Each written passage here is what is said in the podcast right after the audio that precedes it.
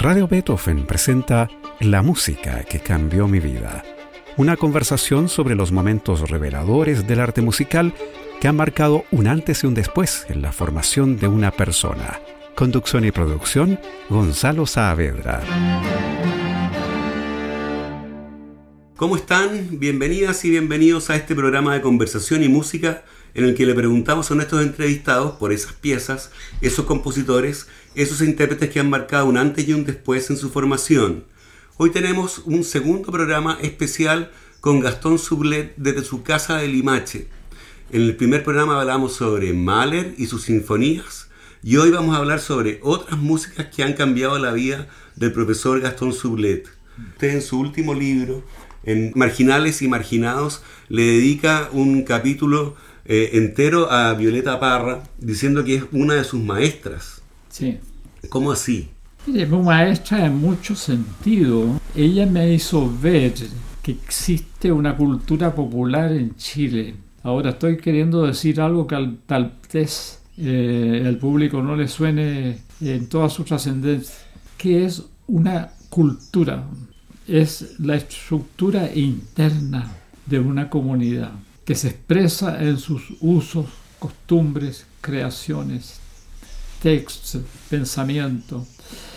Eso yo no me había dado cuenta de que existía una cultura popular en Chile. Yo apenas sabía que existía folclore en Chile, otro cuento, pero la cultura para mí era conocer la filosofía de Kant o de Hegel y la gran literatura. Eso era la cultura, o sea, la cultura ilustrada, burguesa.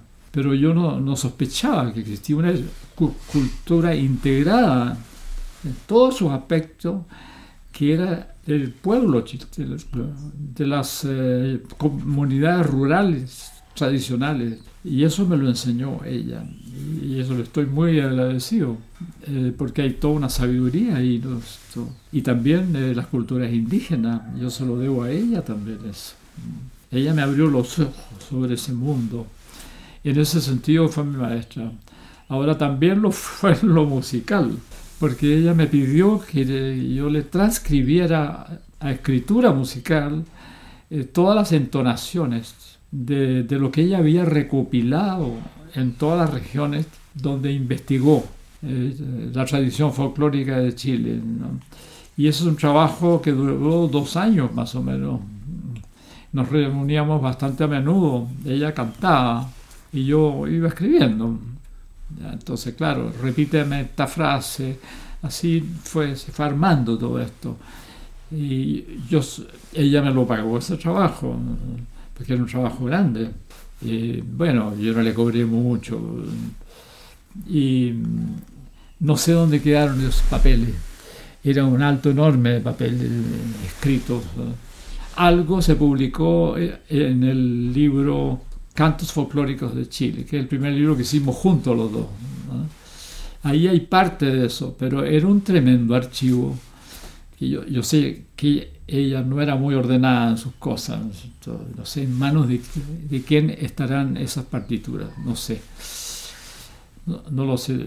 También le, grabé sus creaciones en guitarra sola, lo que ella llamaba mis anticuecas. O sea, fue maestra mía también en lo musical y en lo poético. Me metió en todo el mundo del canto a lo poeta. El canto poeta para, a lo divino y a lo humano, eh, todo el cancionero, o sea, la tonada, lo que es una cantora, mujer, cantora que canta tonadas dedicadas al amor, que es una institución que viene de España en el fondo. Porque siempre que se habla de música medieval, en, en España, por ejemplo, siempre son trovadores, ¿no es cierto? como el rey Alfonso X de Castilla. Sí, pero por la influencia islámica se creó, curiosamente, esta institución de la cantora del amor en España, no en Francia, ni en Inglaterra, ni en Alemania, no, en España. Y eso lo heredó la América Latina. Y ella era una de ese tipo de cantores. Y eso no es una coincidencia que ella haya empezado a cantar canciones españolas. Ella Así partió con su hermana, ¿no es así? español Mm. con su hermana en las quintas de recreo del, del lado de la Gran Avenida para allá, no San Miguel. Mm, Eso no es. eh, ella siguió el itinerario que siguió España en el fondo, de, el maridaje entre la cultura tradicional visigótica española y por otro lado eh, la influencia islámica de las cantoras. eh, eh, entonces me hizo ver y y gu- gustar el sabor de la melodía, de la entonación popular, sobre todo del canto a los ¿no cierto? porque esas melodías, algunas vienen hasta el siglo XVI de España, ¿no? sobre todo, todo las que se encontró ella en, en el norte chico. Bueno, ella me introdujo plenamente en la cultura popular Ujú. primero a través de la música y la poesía y después se fue abriendo todo un horizonte ¿ah? con la influencia que yo recibí también del maestro Fidel Sepúlveda, Claro. ah, que también es otro de los que se dieron cuenta de que en el pueblo existía toda una cultura, con todas las características de una cultura, ¿no? y que era eh, independiente de la cultura ilustrada, o sea, de la que el, caballero de cuello y corbata consideraba que era la verdadera cultura, porque hubo un desprecio de, desprecio de la cultura ilustrada hacia la cultura popular. Hubo un desprecio. Por ejemplo, cuando Vicuña Cifuentes publicó su gran eh, re- recopilación de refranes, perdón, no eran refranes, eran eh, romances que quedaban todavía en la memoria del pueblo el año 1912. El, el comentario de prensa fue el siguiente. El señor Vicuña Cifuentes pierde su tiempo ocupándose de la cultura del vulgo. O sea, como diciendo, no es cultura. Mm. Ahora, esos romances eran españoles, pero los conservaba en, en su memoria el pueblo chileno y, y completos. Era era una gran época de la memoria cultural. Ah, Después ya se empezó, a- después del año 50, se nota que la memoria cultural del pueblo chileno empieza, empieza a descender. Pero hasta el, el año 1950 tú podías re- recopilar cuentos, eh, anécdotas, versos enteritos. ¿ya? La memoria estaba muy, muy despierta todavía. Bueno, todo eso se lo debo a. Violeta. Por otro lado, yo he dicho por ahí que ella me pasó a la izquierda. Porque ella me trató a veces muy mal. ¿no? Decía que yo era un pituco de mierda, que nunca va a entender a su pueblo. ¿No? Entonces para mí eso fue, bueno, yo peleé, peleé con ella en ese momento, claro, me enojé que me dijera, que me perdiera el respeto de esa manera, pero a la larga tuve que reconocerlo. ¿ya? Y eso fue lo que yo llamaría hacerme pasar a la izquierda. Ahora, a mí no me gusta eh, esa nomenclatura, izquierdas y derechas. Yo diría mejor, me puso de parte de los perdedores. En esta lucha social, ya yo estoy de parte de los perdedores siempre, gracias a ella en el fondo. Ah, ella me abrió los ojos sobre el problema social. También se, se lo debo. Por eso la considero mi maestra. Claro, claro. Usted dice que conoció la obra de Violeta Parra a través de un disco primero que le impresionó Sí. mucho Casamiento de Negros. Esos discos de 45 revoluciones. Lo que recuerdo, sí, es eh, un verso por el fin del mundo que había ahí y el casamiento de negro que lo encontré de una eh, originalidad increíble. Entonces, claro, yo no sabía cómo tomar contacto con ella. Hasta que ella ap- apareció en mi oficina en la radio eh, eh, chilena de la época a pedirme que yo le, escri- le escribiera sus Le entonaciones. transcribiera las que era investigaciones que había hecho era ella. capaz de hacer eso. Ajá. Porque dijo, mire, yo puedo anotar las letras, pero aquí tengo todas las entonaciones y se me puede olvidar alguna porque estos son más de 300 ya. Claro, claro. ¿Qué le parece que escuchemos Casam- Casamiento de Negros Ya. de Violeta Parra? ¿Quiere decirnos algo acerca de esta obra que usted encuentra tan original?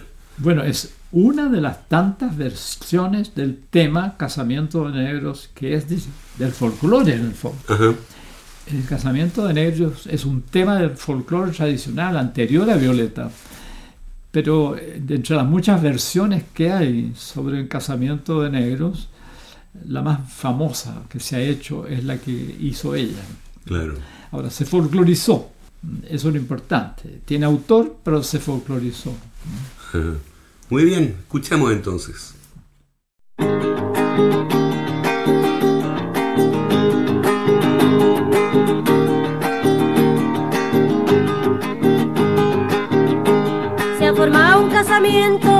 Todo cubierto de negro, negros novios y pairinos, negros cuñados y suegros, el cura que los casó era de los mismos negros.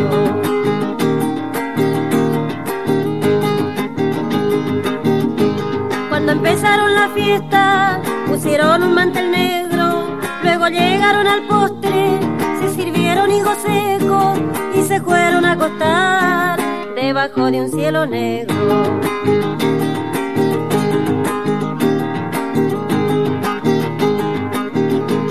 Y allí están las dos cabezas de la negra con el negro y amanecieron con frío, tuvieron que prender fuego, carbón trajo la negrita carbón que también es negro.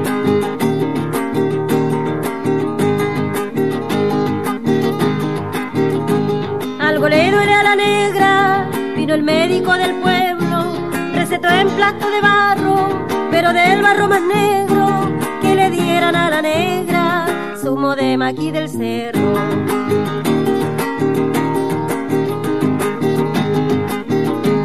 Ya se murió la negrita, que penaba al pobre negro, la puso entre un cajón pintado de negro, no prendieron ni una vela, ay que velorio tan negro. Escuchábamos Casamiento de Negros con Violeta Parra, estamos con el profesor Gastón Sublet en su casa de Limache, recordando la relación que tuvo con Violeta Parra uh, como una maestra, la llama, la llama usted. Tenía su mal genio ella. Sí. ¿no? Tenía un por lo que, por lo que cuenta usted en su libro. Yo creo que eso está bien, que lo haya tenido, porque estaba en un momento histórico muy crítico de la cultura popular que se estaba olvidando ya. Por eso eh, los informantes que yo tuvo de la boca del pueblo era gente ya muy anciana, Ujú. que se podría haber muerto con todo su repertorio y se habría perdido. O sea, ella llegó en un momento muy preciso, como la cultura popular le hubiera dicho a ella, no quiero morir, sálvame. Y eso es lo que ella hizo. Fue su misión, ¿no? Porque no solo recopiló verso y canto, recopiló cuentos, recopiló refranes, recopiló anécdotas, de todo, recetas, fiestas, eh, cómo se hace determinadas fiestas. Los matrimonios con carreta enflorada, por ejemplo. Mm. Cómo se hacen los, los verdaderos velorios de angelitos. Ya todo eso lo recopiló ella también. ¿no? Mm. Usted cuenta en su libro que prácticamente asistió a la creación de la jardinera. ¿De? ¿no? De la jardinera. Sí. ¿Cómo así? Lo que recuerdo yo es que estábamos en una casa que estaba en la calle Madrigal, que ella arrendaba. Y Ahí se realizó una buena parte de nuestro trabajo. Recuerdo que estaba la Isabel, tal vez el ángel, que era un niñito, y estaba Nicanor. Y ella cantó lo que yo llamaría la primera versión de la jardinera, que sonaba como una estupenda tonada, como si no la hubiera hecho ella. Eh, en eso se equivocó, se equivocó su comadre Margot Loyola también. Le dijo, ¿de dónde sacó esta tonada tan linda? Porque claro, es una verdadera tonada chilena, tal vez la mejor que se ha escrito. Ah, no- no está bien que yo diga que se ha escrito, que se ha creado más. bien, Claro. ¿cierto? Eh, Es notable, tanto la melodía como la, como la letra. Entonces, creo haber estado presente, me acuerdo muy vagamente, sí. Porque después hubo una segunda versión que la, la perfeccionó. Ujú. Mira, eso ocurrió con varios de, las piezas de ella. Por ejemplo, ella recibió mucha influencia del canto a los poetas, que tiene un tipo de entonación muy distinta a la del cancionero. Pero ella, compuso canciones en décimas, con entonaciones eh, al estilo canto a los poetas. Y una muy notable que ella compuso, que se llama Verso por desengaño, en que ella se queja de la infidelidad de un hombre que la dejó de amar, digamos, cosa que le pasó bastantes veces, ¿no? Y ahí la influencia del canto a los poetas es notable, además la, la, forma estrófica, la décima, una tonada en décima, ahora existió antes de ella también tonadas en décima, pero son excepcionales, siempre son en cuarteta. Bueno, ¿qué le parece que escuchemos entonces La jardinera de Violeta Parra? Muy bien.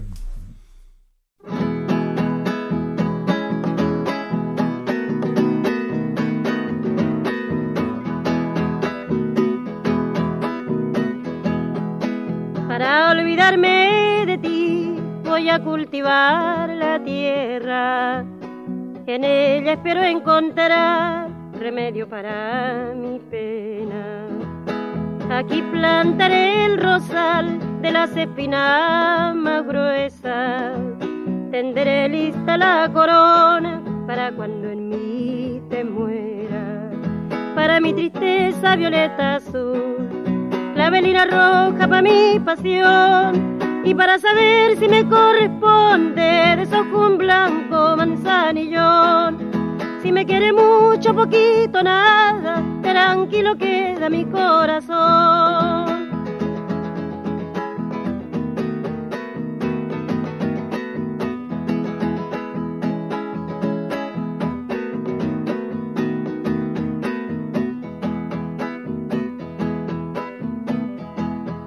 Creciendo irán poco a poco los alegres pensamientos cuando ya esté florecido, irá lejos tu recuerdo. De la flor de la amapola seré su mejor amiga. La pondré bajo la almohada para dormirme tranquila. Para mi tristeza violeta azul, clavelina roja para mi pasión y para saber si me corresponde desojo un blanco manzanillón. Si me quiere mucho, poquito, nada, tranquilo queda mi corazón.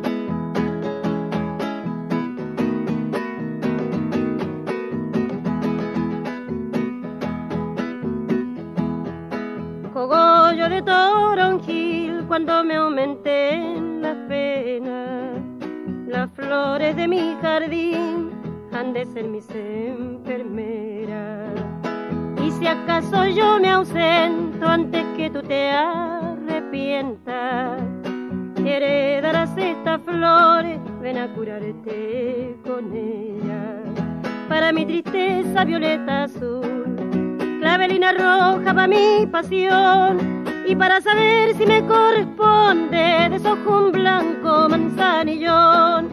Si me quiere mucho, poquito, nada, tranquilo queda mi corazón. Escuchábamos La jardinera de Violeta Parra. Estamos con el profesor Gastón Sublet en su casa de Limache, hablando de la que él considera su maestra. Le preguntaba, eh, mientras que escuchábamos eh, La jardinera Gastón, ¿Qué otra, ¿Qué otra canción cree usted que son de las que le han cambiado la vida, ¿no es cierto?, de Violeta Parra. Y usted me decía El Gavilán y Gracias a la Vida. El Gavilán es una canción especial. De alguna manera, eh, Violeta Parra se, se, despega de la armonía tradicional, ¿no es cierto? Y roza el atonalismo incluso, ¿no es cierto?, en la, en la melodía y en el acompañamiento de, esta, de esta canción. Es el ritmo. Y el ritmo. Bueno, es, más que una canción, ¿no? Es una cantata. Si es que se puede usar ese término en el folclore, porque no se separa el folclore, de todas maneras, es cultura popular, siempre, ¿no? Hay una mm, filósofa de Valparaíso, Lucio Portó, que escribió un libro sobre el gavilán. Para ella, eh, Violeta expresó ahí, claro, problemas muy personales de ella, pero en lo en lo, en lo universal, ella expresó, según Lucio Portó, la destrucción de lo femenino por los abusos de la sociedad patriarcal. Por ejemplo, el, el, gavilán tiene garras, ah. que el gavilán le destruyó las entrañas en la, en la altura de un monte, es mucho decir, son símbolos demasiado poderosos para circunscribirlos a un problema personal del amor, de la, del amor o de las penas de amor de Violeta. Por eso cuando ella se quitó la vida, escribió una carta diciendo que no se, no se mataba por las penas de amor, sino por la imbecilidad de los hombres. Ahora no quiso decir los hombres en el sentido solamente del género masculino, sino se refería al mundo que le tocó vivir, que un mundo que ella lo veía perdido. ¿no? solo por el problema político, sino por cosas mucho más profundas que tienen que ver con la psicología, con la fe, con la sabiduría, porque veía un mundo totalmente perdido. O sea, era una mujer bastante... tenía un sentido trágico de la vida muy desarrollado. Mm. Entonces el, gavilán expresa ese sentido trágico de la vida, eh, muy centrado también, en el, como dice Lucio Portó, en la destrucción de lo femenino. Es porque este mundo de hoy es como un mundo en que las virtudes paternas son las que priman, las virtudes maternas desaparecen. Porque para construir este monstruo que es esta civilización industrial, tú no necesitas de las virtudes maternas, del afecto, la mansedumbre, la alegría de vivir, el buen vivir, la generosidad, la receptividad, que es propio de la madre, ¿no es cierto? No necesitas eso. Necesitas el échale para adelante, nada más. El rendimiento, eh, la fuerza, las soluciones de fuerza. Ah, eso es lo que necesitas. Y eso la hacía sufrir mucho. Ella, en el Gavilán retrató dos cosas. La, destrucción, como dice Lucio Portó, la destrucción de lo femenino por la primacía de las virtudes paternas, que es un desequilibrio psicológico al que se refería también Carl Gustav Jung. Eso por una parte. Y por otra parte lo personal. Ella nunca se repuso de que el run run se fuera para el norte. Nunca se repuso, aunque después intentó formar pareja con otra persona. Eso fue, como decirle, una, compensación que no, que, no, que no le hizo ganar nada en el fondo. Entonces, eh, ella representa, aparte de sus problemas personales, eh, representa, yo creo, en pleno eso que yo llamo la, la cultura popular chilena, en, en toda su forma, porque sus usos y costumbres eran típicos de ese estamento de la sociedad. Eh, su habla era lo, mismo, ella citaba refranes, como si estuviera en la mejor época de la cultura popular. Bueno, ¿qué le parece que escuchemos El Gavilán? Esta canción desgarrada, ¿no es cierto? Tanto en su letra como en su música. Esta cantata folclórica. Esa cantata folclórica, como la llama usted. Vamos a escuchar un fragmento de esta, de esta canción y ya volvemos.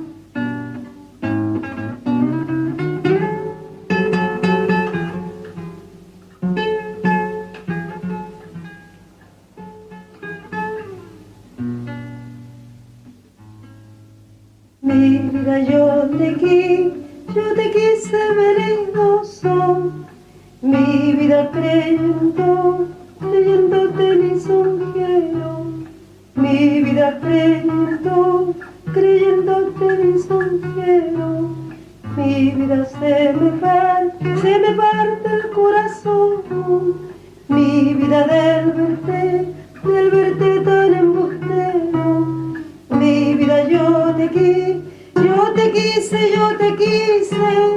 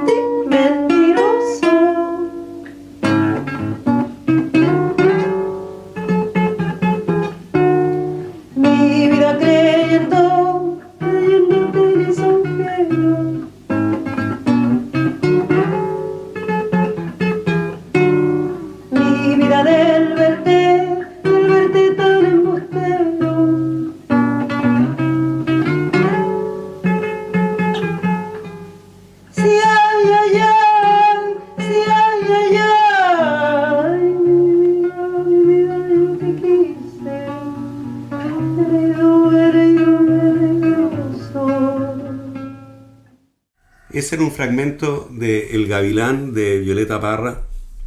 Es la última composición de Violeta Parra, ¿no así? Sí, es la última. Es la última. Ahora yo no alcancé a, transcribirla yo. Ah. La transcribieron los Jaivas. Ah, mire. Los Jaivas la transcribieron y empezó a cantarla mucha gente. Claro. Y luego José, Miguel Tovar hizo un arreglo muy bonito para la película Violeta se fue a los cielos, ¿no? Sí, se oye bien. Se oye bien ese, ese arreglo. Bueno, llegamos hacia el final de este programa, Gastón. Le quiero agradecer eh, una vez más por tener esta segunda oportunidad de hablar con usted, esta vez sobre Violeta Parra. El primer programa lo dedicamos a Mahler, este segundo lo hemos dedicado a esta figura central de la cultura popular chilena, de la cultura chilena, ¿no? De la cultura chilena. Y le agradezco una vez más por habernos recibido en su casa en Limache y por esta conversación tan interesante.